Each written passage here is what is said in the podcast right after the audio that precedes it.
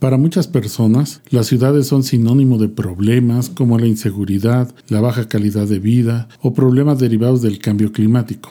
Algunos piensan que sería más fácil cambiar las ciudades, otros dicen que hay que hacer una nueva ciudad, enfrentar el cambio climático o pensar incluso en habitar un nuevo planeta.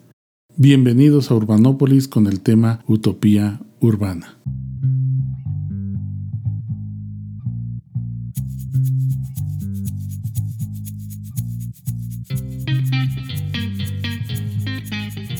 La raíz etimológica de utopía es ou-topos, quiere decir literalmente lugar que no existe. Así que en esencia una utopía significa la negación de su posibilidad de existir materialmente. Se trata de una quimera, una ilusión, algo que se sueña pero es irrealizable.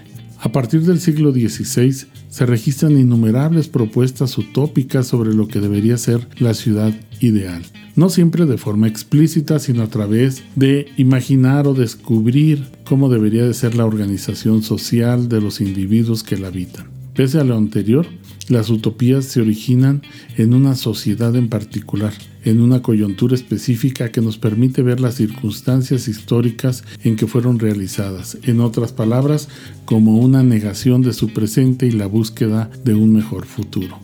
La República de Platón esboza una idea de la comunidad ideal a través de temas como la justicia, las clases sociales en las que deberían de estar divididas la polis, es decir, la ciudad, y entre otros aspectos más.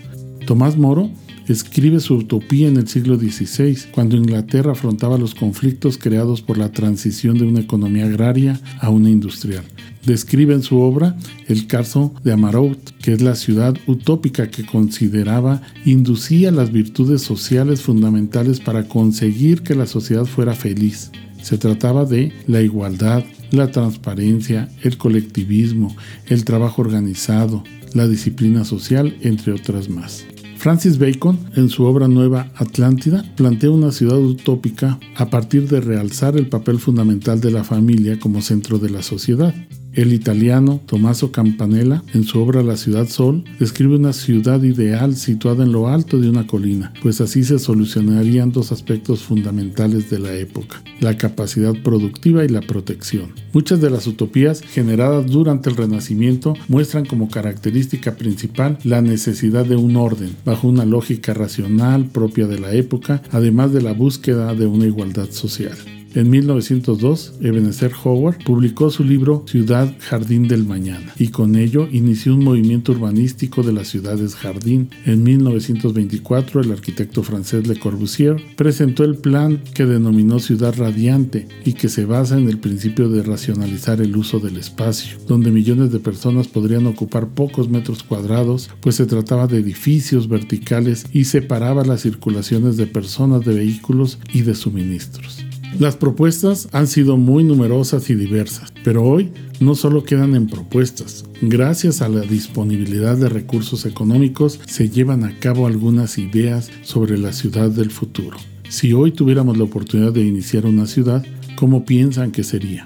Buscarían eliminar de ella los problemas que hoy nos aquejan, como contaminación, horas de tráfico, dependencia del combustible fósil, entre otras muchas cosas. Pues sí, efectivamente, de esta forma, el príncipe heredero de Arabia Saudita, Mohammed bin Salman, inició este año y espera concluir en el 2030 la construcción de lo que podría llamarse la más reciente utopía urbana, un proyecto superior a los 500 mil millones de dólares, denominado NEOM, que es una composición de las palabras neo, que significa nuevo, y la abreviatura M de Mostabal, que significa futuro. La línea, como se le denomina a esta ciudad, se localiza en el noroeste de Arabia Saudita frente al Mar Rojo. Es un modelo de habitabilidad, negocios y conservación del medio ambiente. Incluye el revolucionario concepto de ciudad lineal, con una extensión de 170 kilómetros de largo, el equivalente a 106 millas, en pleno desierto su diseño pensando que no habría automóviles, ni siquiera calles para que puedan circular. El príncipe Mohammed Salman cuestiona en la presentación del proyecto por qué deberíamos de sacrificar la naturaleza en aras del desarrollo. Señala que necesitaríamos transformar el concepto de una ciudad convencional en el de una ciudad futurista. Hay que recordar que Arabia Saudita basa su economía en la exportación de petróleo. Por esto resulta doblemente innovador que se plantee una ciudad con una economía limpia. Cero coches, cero calles y cero emisiones de carbono. La generación de energía será por fuente eólica y solar. La línea será una ciudad de un millón de habitantes que preserva el 95% del suelo circundante se contempla que sea una ciudad peatonal, donde sus habitantes encuentren servicios como escuelas, centros de salud y espacios verdes a solo 5 minutos caminando. Se trata de una serie de asentamientos autosuficientes que estarían conectados por una red de transporte público subterráneo ultra rápido, utilizando la inteligencia artificial que según se anunció podrá recorrer la línea, es decir, los 170 kilómetros, de un extremo a otro en tan solo 20 minutos. El millón de residentes que habitará la ciudad contará con un núcleo céntrico, pero todas sus zonas empresariales, centros de investigación, lugares deportivos y de entretenimiento estarán distribuidos a lo largo de la línea, o sea, una franja sin autos, sin calles, transversales en contacto directo con la naturaleza. De acuerdo con el proyecto de NEOM, la ciudad estará controlada por robots que realizarán las funciones de seguridad, logística, despachos a domicilio y cuidado de personas. Se contempla infraestructura futurista como taxis voladores, parque de dinosaurios robots, lluvia artificial e incluso una propia luna. Se espera que genere 380 mil puestos de trabajo y 48 mil millones del Producto Interno Bruto para el 2030. Es preciso destacar que más allá de la tecnología, el planteamiento futurista es el de una ciudad en la que se modifique por completo nuestro esquema de movilidad urbana basado en el automóvil, aprovechando energías limpias y recuperando la ciudad peatonal. Hoy en día, donde parece que abundan las ciudades sin rumbo, esta propuesta, por controversial que parezca, tiene como objetivo principal motivar la reflexión y tal vez también la ilusión de la ciudad que debemos de pensar y realizar para el futuro. Ahora bien, pensemos un escenario muy distinto. Vayamos más allá del planeta Tierra. Tal vez uno de los planetas más conocidos sea Marte. Es el segundo planeta más pequeño del sistema solar. Su tamaño es prácticamente la mitad de nuestro planeta. Recibe el nombre de planeta rojo porque predomina una tonalidad rojiza causada por el hierro oxidado que tiene en el suelo. Presenta, al igual que la Tierra, estaciones, casquetes polares, volcanes, cañones y clima. Tiene una atmósfera poco densa hecha de dióxido de carbono, nitrógeno y argón. Se han identificado signos de antiguas inundaciones. Ahora se sabe que el agua existe principalmente en su polvo helado y en las nubes delgadas y en algunas laderas marcianas se han encontrado pruebas de agua líquida salada. La órbita sobre la cual gira Marte es mayor que la de la Tierra y por esta razón tarda más en dar la vuelta al Sol. Un año marciano es de 687 días terrestres. Cuando el planeta rojo está más lejos del Sol, su clima es mucho más frío. Las máximas diurnas en verano y en el Ecuador pueden llegar a los 20 grados, pero las mínimas en invierno y en uno de sus polos podrían alcanzar los 143 grados bajo cero. Los cambios de temperatura son muy significativos, pues su fina atmósfera no mantiene el calor como acontece en la Tierra. La comunidad científica del mundo tiene mucho interés en saber si Marte podría albergar vida ahora o en el futuro. De hecho, existe una sociedad de Marte, que es una organización de defensa espacial más grande e influyente del mundo dedicado a, a la exploración humana y el asentamiento del planeta Marte establecida por el Dr. Robert Subrin y otros científicos en 1998, este grupo trabaja para educar al público, los medios de comunicación y el gobierno sobre los beneficios de explorar Marte y crear una presencia humana permanente en este planeta. En su convención del año 2020 lanzó un concurso para diseñar una ciudad en Marte. Debo confesar que me sorprendió enterarme que el concurso recibió un total de 175 solicitudes de equipos de más de una docena de países y se requirieron varias rondas y múltiples evaluaciones para seleccionar a los proyectos ganadores.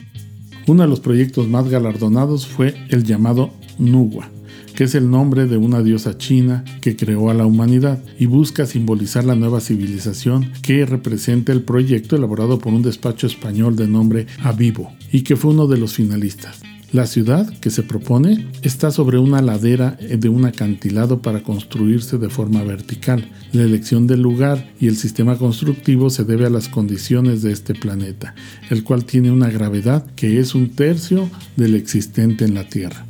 Los módulos de forma tubular de 10 metros de diámetro y 60 metros de largo, con capacidad para dos niveles, tendrán diferentes usos, tanto residenciales como de trabajo, e incluirán zonas verdes y espacios dedicados al arte, así como áreas de nieve que ayuden a disipar el calor y limpiar el aire. Estos macroedificios estarán unidos por una red tridimensional de túneles. Además se contará con huertos urbanos llamados Green Domes, de dos tipos, unos serán parques en donde se permita la presencia de personas y otros se destinarán a la vegetación de acuerdo con la atmósfera marciana.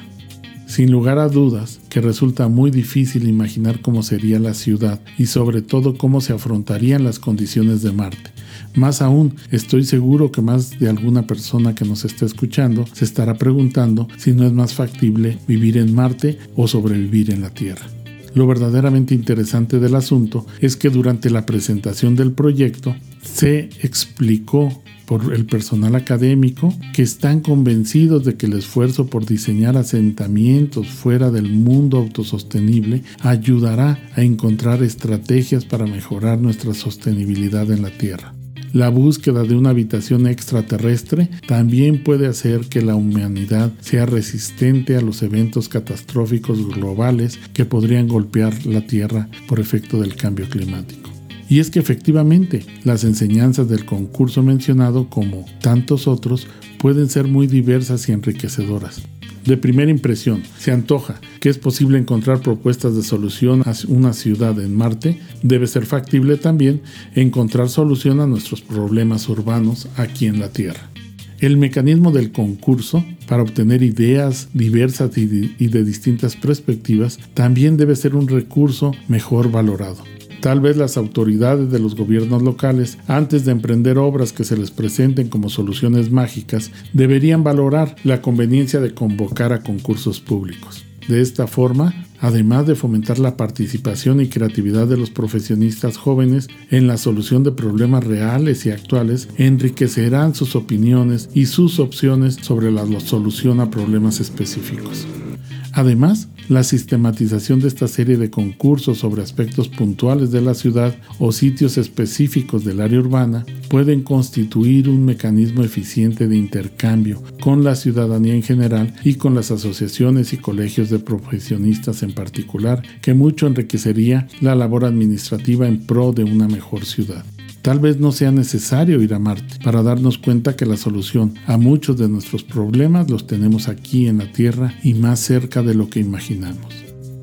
Gracias por su atención y los esperamos la próxima semana aquí en Urbanópolis con otro interesante tema. Hasta pronto.